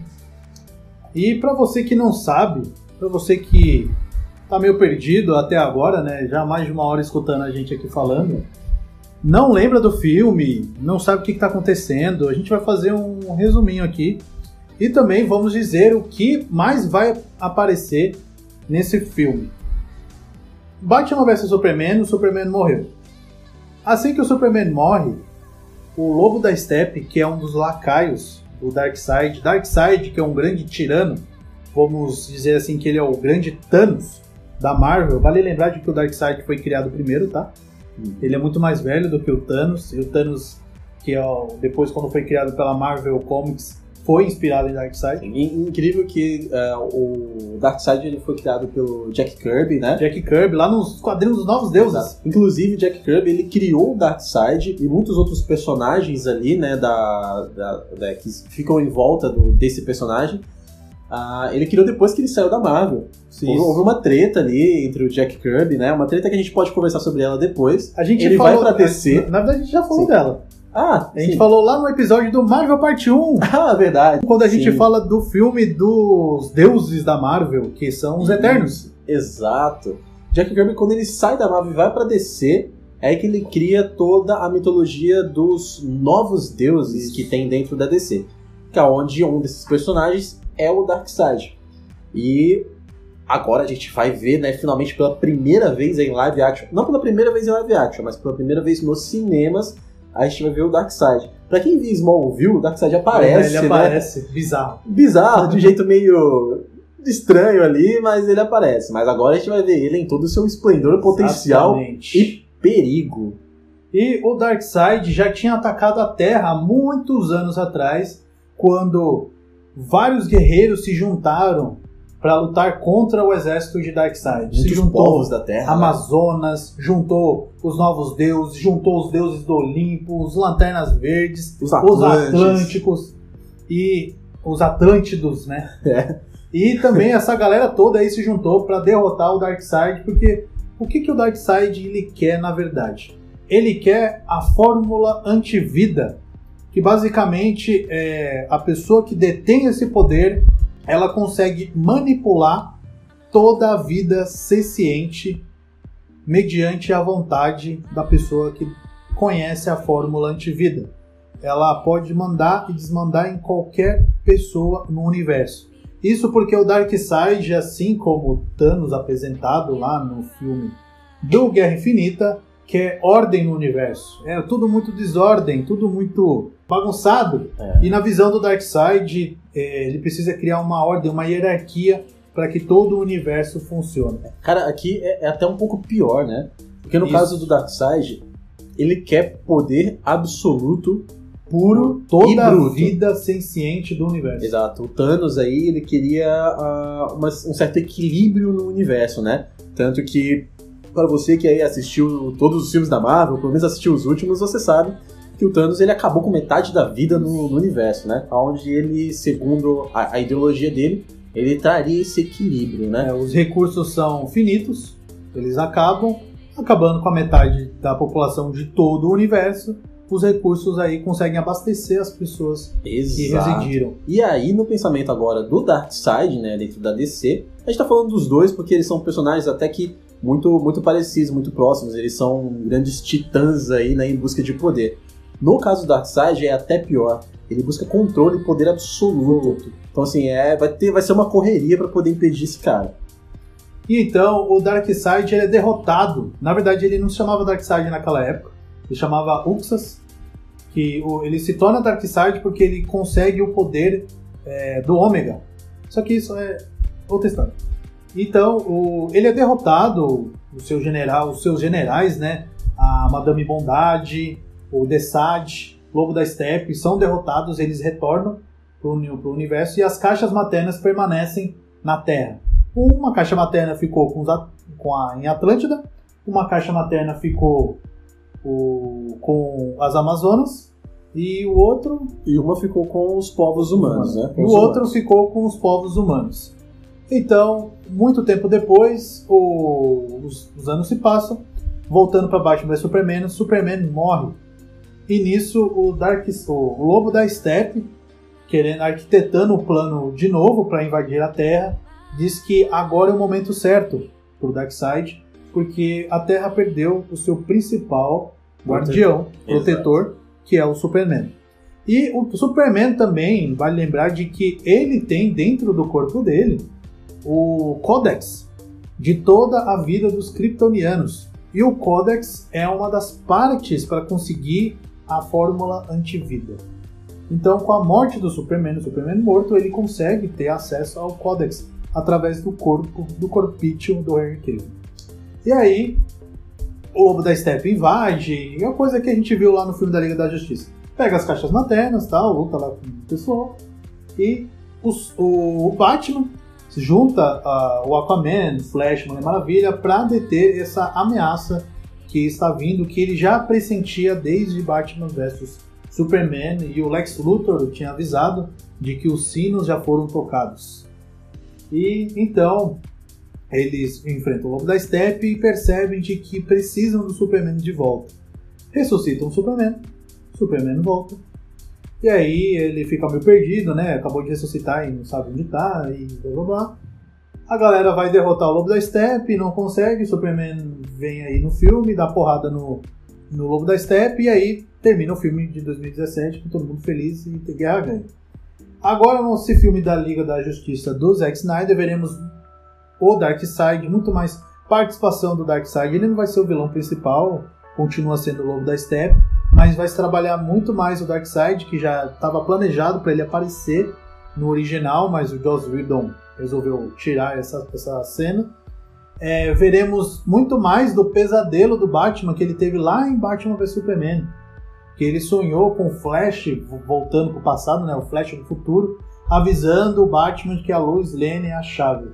E esse pesadelo é de que a Lois Lane ela morre. O primeiro assim, eles derrotam o Lobo da Steppe, o Darkseid vem para a Terra para resolver a treta e eles perdem pro Darkseid e o Superman se torna uma espécie de general do Darkseid. E muito especula de que ficou sob o domínio do, do Darkseid ou de que ele, a fato dele perder a Luz Lane, o Superman perde a sua noção de humanidade, ele fica desnorteado e começa a querer colocar ordem no planeta, só que nas mãos de ferro, né, de aço do Superman e comandado pelo Darkseid. E o Batman tem um sonho lá daquele futuro distópico, tudo destruído. Apocalíptico, né? Apocalíptico, Acabou né? pra O- Terra. Acabou. os parademônios, que são um exército aí do Darkseid, totalmente controlado por eles, o Superman matando geral, assim, quem desobedecesse. E veremos um pouco mais disso, né? O Superman, o, o Batman enviando, o, planejando bonitinho ali o Flash para voltar pro passado, para explicar de que a luz Lane é a chave. Veremos, teremos a participação do Exterminador, né? O Deathstroke, que eu acho que, eu não sei se o o Zack falou, que se ele realmente aparecer no original ou não, que, o que ele acrescentou depois. Aí veremos o Coringa, que foi acrescentado depois aí, fez um acordo com o Jared Leto para fazer para refilmar e viver o Coringa novamente. E outra coisa que também veremos, que foi anunciado de que o general ali, de que aparece em Batman vs Superman, que aparece no filme do Superman Man of Steel, Sim, o General Lennox. o General Lennox foi confirmado de que ele é o Caçador de Marte, um outro super-herói aí dentro do, da Liga da Justiça, né, nos quadrinhos e na animação. Foi confirmado de que ele vai aparecer e vai se revelar como o Caçador de Marte. É, principalmente nesse último trailer que saiu, né, hoje, nesse dia que a gente grava. Estamos gravando no dia 14 né, de março, no domingo. O Zack Snyder anunciou aí o seu último trailer em que aparece a, a mãe do Superman, né, a Marta, com os olhos brilhando assim, vermelho. Que a gente já saca que é o a Caçador gente de saca Marte. que é o Caçador de Marte, que ele também tem poder de metamorfose, ele consegue se transformar em qualquer pessoa. E também o, o Zack Snyder, numa entrevista, revela de que no final teremos uma participação inesperada. Exato. Essa surpresa ainda ele não falou. A gente sabe que o Zack Snyder é um cara ansioso, ele gosta de mostrar tudo, né? Aham. Mas isso ele ainda não, não revelou. Muitos como- dizem que é o próprio Caçador de Marte, mas não é, cara. acho Ele que já não. tinha Isso aí anunciado. Já falou, é. Já é. Ele, ele já mostrou que vai aparecer. Não aparecer ninguém for o Caçador de Marte mesmo, eu vou cobrar o Zack Snyder na casa dele. Eu vou lá, tá? Vou falar, cara, cadê a surpresa? E aí, muitos especulam-se, e eu acredito que seja também, que essa surpresa final é o Hal Jordan, o nosso Lanterna Verde. Ele vai aparecer aqui na Terra e falar assim, gente, é igual o Capitão Marvel. Gente, desculpa, eu tava cuidando dos problemas lá do universo, consegui resolver lá, agora eu posso dar atenção pra vocês. O que, que aconteceu? é. até porque tá acontecendo um problema no setor dele aqui, né? O Né, território, não, o o território ele dele, cadê ele? Porque os Lanternas Verdes, eles são a polícia do universo, né? Uhum. Esse aqui é o território, é a parte. A Terra ela faz parte de um setor onde um dos lanternas cuida, ou, ou mais de um, mas de repente tá acontecendo uma treta aqui, ele não aparece. Onde é que esse cara tá? Podem Exatamente. dar alguma explicação pra isso. Ou um chute meu. Quem sabe, nessas pequenas refilmagens aí que, que, que houve, onde o Zack Snyder introduziu o Coringa, ele não pode ter feito rápido uma participaçãozinha ali do Shazam. Exatamente. Quem pode sabe? ser. Talvez não. O Zachary Levi aparecer É, talvez não. Até, até porque Shazam, é, talvez, vamos supor, é que eu não lembro, na cronologia de filmes, é, Shazam ele vem depois de Batman vs Superman, né? Isso é, tanto que ele tem o, uma roupa do Superman ali, né? O, o Billy Batson não. o- Aquele. Ah, não, o Clark tá vivo no finalzinho de, de Shazam, Ah, é né? verdade, é. Então pode ser que o Shazam possa até aparecer no filme Verdade, da Liga. Né? Enfim, é, é um chute aqui, né? Mas eu acho que pode ser também o, o Lanterna, né? É que Shazam entra como uma possibilidade, mas é só esses dois no máximo. Se for outro, aí vai ser surpresa mesmo, porque ninguém cogitou. Então a gente vai ter muito conteúdo, muito filme. Nossa, vai ter muitas horas. Ah, muita coisa. Quatro horas de filme. Vai ser separado por capítulos, tá? Cada filme tem um capítulo. Você tem a lista dos capítulos aí? Tem, são seis capítulos, cada um já tem um nome certinho. O Zack, inclusive, numa entrevista feita antes de ontem, ele revelou que vai ter um sétimo. Ô, louco.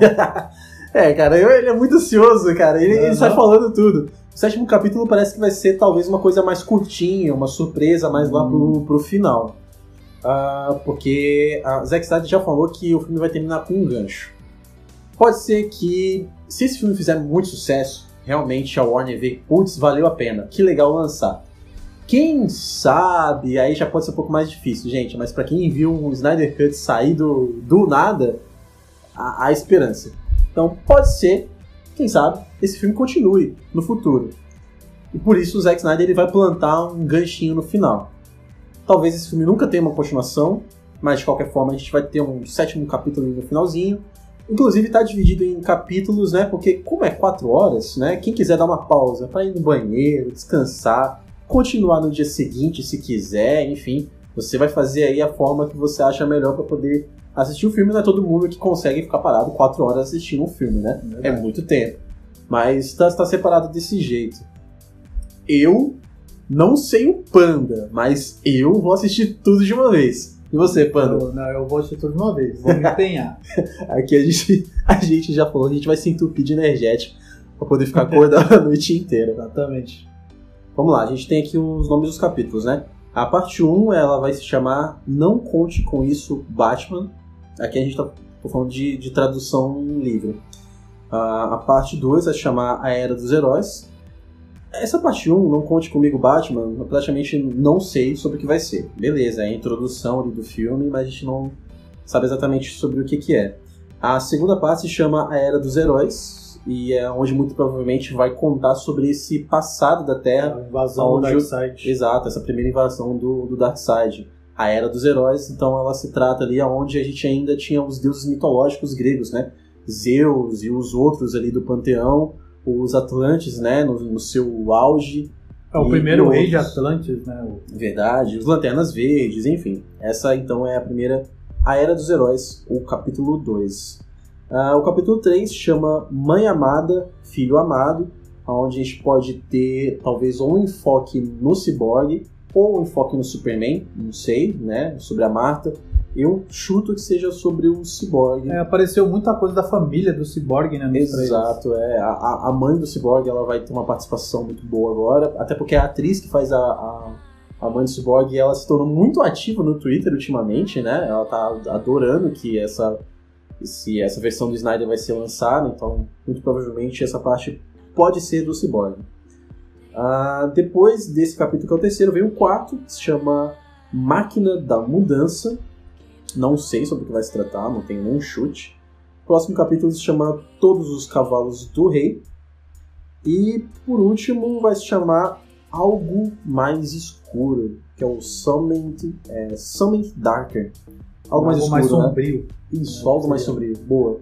E esse vai ser o último, né? O sétimo capítulo, que é o que o Zack tem falado em uma última entrevista, esse não, ele não deu um nome, então vai ficar aí praticamente uma surpresa, talvez seja o tal gancho que ele falou. Mas esses são os capítulos de Liga da Justiça aí, que você pode separar em partes, se você quiser assistir um em cada dia. Você- lembrar de que o aluguel tem tempo, né? Se você É, isso é verdade. pagar o aluguel do filme, você tem acho que um pouco mais de 24 horas pra assistir. Exato. Como são quatro horas, tenta assistir aí. Uma dica aqui dos Intergalácticos, né? Um filme comum tem em média duas horas. Assiste duas horas hoje, assiste duas horas amanhã. Se você tiver coragem e disposição, assiste Sim. aí às quatro horas. É verdade. Uma coisa isso. que esse filme vai simbolizar muito para o Zack Snyder e toda a luta aí dos fãs, é esse filme é o fim de um ciclo. Ah, sim, Porque cara. uma coisa que o Zack Snyder, né, ele sempre fala nas suas entrevistas de que a tragédia moldou a família dele, moldou o sua percepção de mundo, das- dele, da sua esposa, e de que é, esse filme vai ser uma homenagem à sua filha, né, a Alton Snyder, e que todo o filme, toda a arrecadação de que esse filme for levantar, uma parte vai para HBO, não vai nada para o Zack, e uma grande parte vai para os centros de tratamento, Prevenção ao de suicídio, prevenção né? ao suicídio. É, então, vai ser uma grande homenagem à sua filha, tanto que isso não é spoiler nem nada, de que a- os créditos, né, o final do filme, vai tocar o Hallelujah, assim como tocou no primeiro trailer, porque Era a música era a preferida. música preferida dela. Exato. E o Hallelujah não vai ser na versão original, mas sim vai ser cantada por uma colega da, da Alton que cantou no funeral dela. Então nada disso. Nada disso teria acontecido, né? É, cara, é, é- é uma história que, no geral, é, é muito interessante muito intrigante, porque a gente não tá falando aqui agora só de filme que tratam de personagens os quais a gente nós gostamos de ver desde a infância, né? Não se trata só de um filme de, de super-herói. É um filme que, assim, seja bom ou seja ruim, agora, a esse ponto, tanto faz se ele vai ser bom ou não, é um filme que é uma vitória. É uma vitória por alguns motivos. Dos principais dele é de ser para a pessoa do Zack Snyder uma forma de voltar ao trabalho, de poder ter foco e superar é, superar da forma dele, né? Talvez superar não seja a palavra certa, mas de poder lidar com o luto dele, né? É uma perda da filha. A vitória dos fãs também, porque muita gente quis. É claro que a produtora, a Warner, ela tá visando lucro, né? Ela só tá fazendo isso porque ela vai ter algum lucro com isso.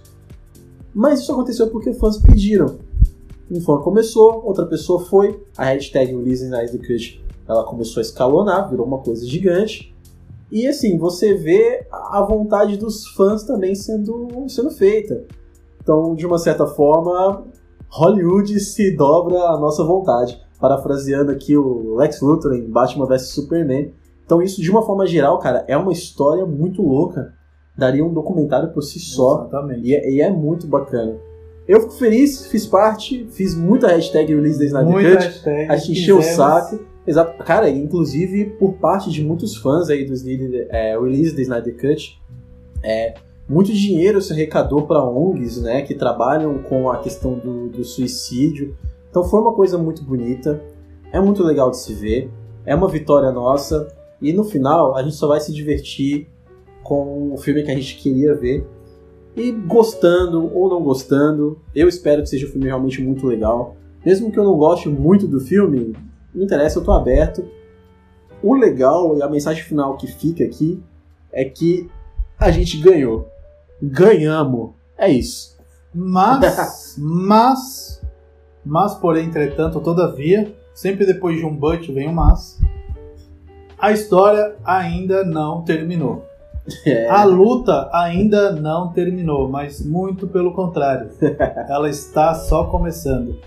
Porque depois do Zack Snyder entregar a sua versão, entregar a sua visão, no dia 18, esta quinta-feira de março de 2021, é, nós fãs vamos lutar com uma outra hashtag que já está sendo aí Já, levantado já tá rodando. já está rodando e espero que ganhe tanta relevância e peso quanto hashtag release the Snyder Cut, que é a hashtag Restore the Snyderverse.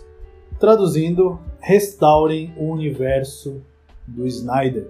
Porque o Snyder planejou um universo fechadinho, começo, meio e fim, nada tão grande e aberto quanto da Marvel para continuar trabalhando anos e anos e anos.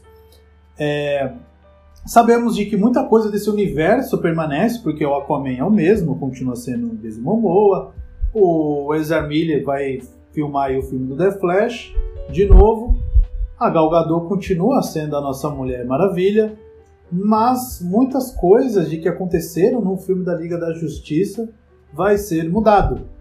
O Ben Affleck já foi substituído, ele saiu do manto do Batman, ele só vai fazer uma participação no The Flash e muito provavelmente será a última. O Henry Cavill a gente não sabe, infelizmente, tá essa novela de que volta ou não volta. Saiu a notícia aí de que o J.J. Abrams vai trabalhar numa produção do novo filme do Superman, mas que não contará com o Henry Cavill. Ele, aí surgiu notícia de que eles vão rebutar, vão fazer um outro Superman, enfim. Estamos na luta novamente para que o universo do Snyder permaneça e de que o Snyder continue trabalhar a sua visão, ele finalize, né, o filme da Liga da Justiça, porque vale lembrar de que é uma trilogia, foi pensado para ser uma trilogia com, primeiro, o Lobo da Steppe, segundo, o universo apocalíptico tentando aí voltar no tempo para corrigir os problemas e a correção delas, né, mais ou menos ali com que a gente viu no Vingadores Ultimato.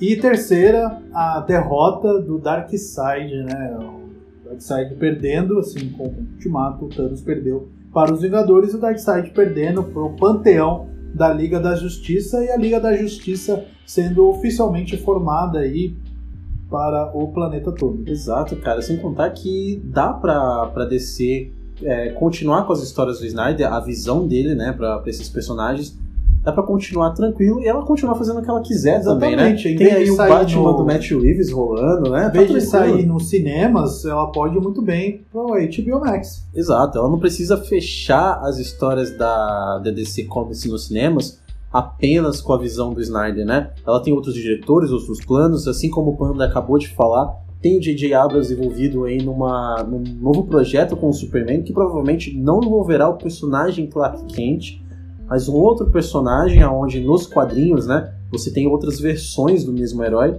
e nesse filme eles podem trabalhar uma outra versão, um outro personagem, aonde isso não impede que o Clark Kent do Zack Snyder, né, continue sendo trabalhado. Inclusive no trailer que foi lançado hoje, né, o trailer final do filme do, do Liga da Justiça na versão do Zack Snyder, é, tem uma frase interessante ali que o Superman fala, né, ele fala, essa é a minha segunda chance e eu não vou desperdiçar. Isso pode ser interessante porque cabe até pro próprio Henry Cavill, né, porque ele vai se mostrar mais uma vez como Superman, e dependendo da popularidade que esse filme tome, né, e, e como o personagem seja é, aprovado pelos fãs, digamos assim, né, isso ainda pode sinalizar, quem sabe, um futuro filme, é, mais um filme do Man of Steel, né, mais um filme do Superman com o Henry Cavill. Até porque ele ainda tem contrato para poder pa- fazer participações É, futuras. O próprio ator Henry Cavill falou é só chamar. Exato, ele está super exposto. Muito, muito provavelmente ele vai apare- aparecer em alguns filmes futuros da DC. Não sabemos qual, mas tem contrato para isso. Pode ser que ele faça uma ponta em The Flash, pode ser que ele faça Shazam. uma ponta no próprio filme do Shazam futuro, enfim. Ele ainda vai voltar, mas com o filme próprio, essa é a nossa torcida. A gente gosta muito do ator, ele faz muito bem o personagem, até que não gosta muito da visão do, do Snyder, gosta dele como ator no personagem, acha que há, há uma chance ainda dele poder aparecer com uma versão, uma visão diferente. Eu também torço por isso, acho legal, até porque agora o Zack Snyder vai ter a chance de dar esse tom super esperançoso pro personagem, e outro diretor no futuro pode né, dar continuidade a isso. Mas tá tudo meio nebuloso agora, e tudo vai depender agora do, do sucesso do Snyder Cut. Então vamos lutar aí com essa hashtag Restore the Snyderverse para restaurarem o universo do Zack Snyder e ele poder finalizar né, o filme, é, a trilogia da Liga da Justiça, que não precisa ser uma trilogia, gente. Tendo um outro filme da Liga da Justiça, É só pra ele já finalizar, né? finalizando, a gente já fica feliz demais, cara. E assim, outros projetos também dentro que foram cancelados, assim como The Batman, é, Batgirl, é, Sereias de Gotham. Cara, Batgirl. Batgirl vai ter.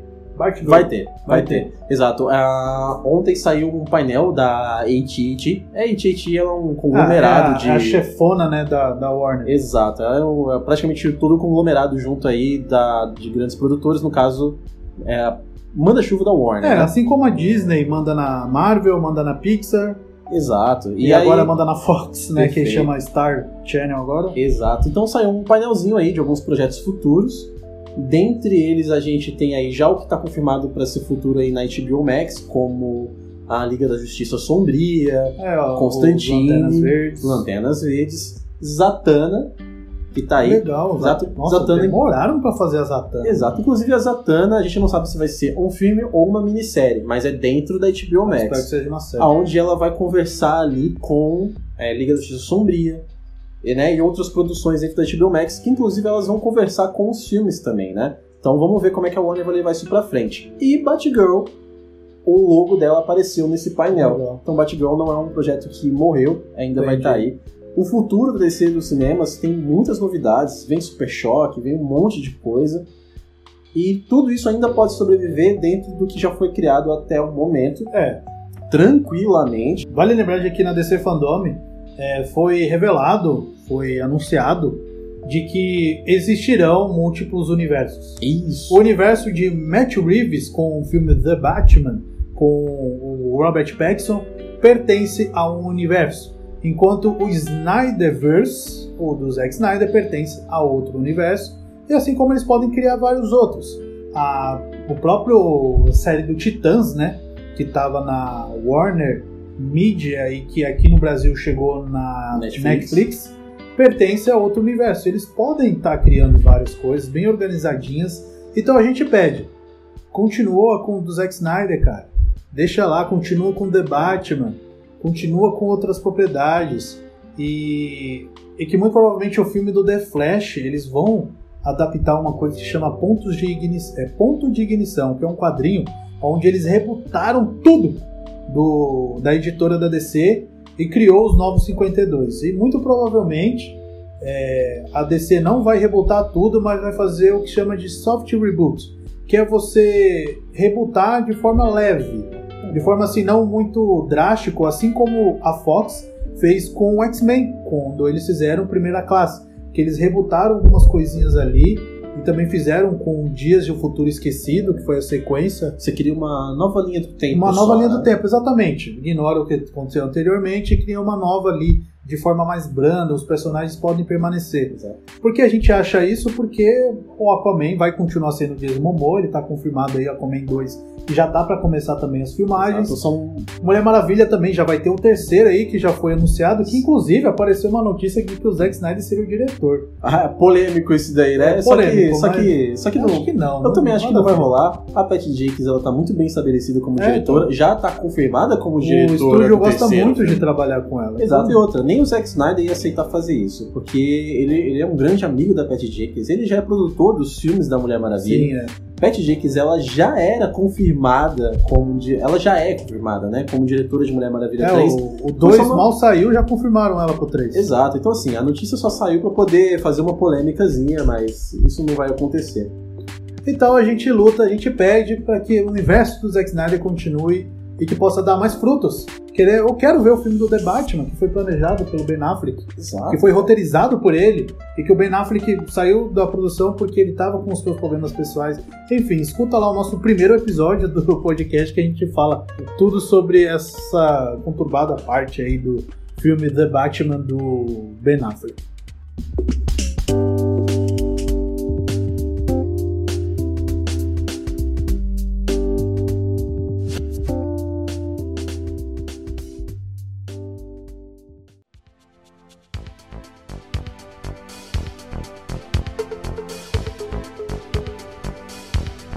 Então é isso aí. Você entendeu? Não entendeu? Tudo bem. É só começar, escuta lá de novo, que a gente repete tudo se você quiser.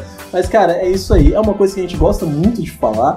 Com porque, certeza. assim, mexe com a gente no sentido de que é divertido, é uma coisa que fez parte da nossa infância, a gente carrega com a gente até E hoje. outra, o nosso primeiro conteúdo que a gente fez É, cara. foi falando do Snyder Cut. Exato, é tudo bem, Intergalácticos aqui a gente fala de muitas coisas, mas isso aqui é o que pega, porque a, a gente tá, tá muito, muito emocionalmente envolvido. Só que, no mais, isso também é história sobre o cinema, né? É a história sobre Hollywood, é o diretor que tá em voga no momento, é, o- é a cara do momento, né? Então, é, essa é a notícia. Inclusive, Snyder Cut é o evento cinematográfico do ano, apesar de não ser, é, não estar chegando nos cinemas, né? Vai chegar para streaming, mas por vários motivos. A gente ainda está no meio, infelizmente, de uma pandemia. Tem várias questões envolvendo aí. Então, assim, essa é uma história que dá muito pano pra manga. Mas a gente vai ver agora uma conclusão dela nessa semana, no dia 18 de março. Ah, espero que você também possa ver por meios legais ou não, mas que você possa ver esse certeza. filme aí que vai ser realmente um grande marco do cinema por toda a história que a gente tem por detrás dos bastidores. E também, com certeza, a gente vai falar do filme logo após que a gente assistir. Vamos falar as nossas impressões, é, Cara, cê- opinião e Será que eu vou ficar decepcionado? Quando. Cara. eu acho que não, difícil, só que é, algumas difícil. pessoas que escutam a gente aqui é, sabem o quanto eu tava empolgado em 2017 para assistir né, a versão que foi finalizada pelo Joss Whedon. Eu tava muito, mas muito empolgado. Tanto que no primeiro dia que eu assisti, eu e meu irmão, a gente saindo do cinema, eu tava em negação ainda. Eu tava. Não foi tão ruim assim. E meu irmão saiu do cinema, não, foi uma porcaria. Foi uma porcaria. Só no dia seguinte que a minha ficha caiu. Eu falei, nossa, estragaram o filme todinho. Então, uma experiência que roubaram de mim, Joss Whedon, você roubou uma experiência de mim. Agora, finalmente, eu vou ser justiçado. A justiça será feita. a justiça será feita. Muito obrigado, Intergaláctico e Intergalácticas, por ter nos ouvido até aqui. E espero você num próximo episódio. Valeu, pessoal. Um grande Beijinhos, abraço. beijinhos. Tchau, tchau.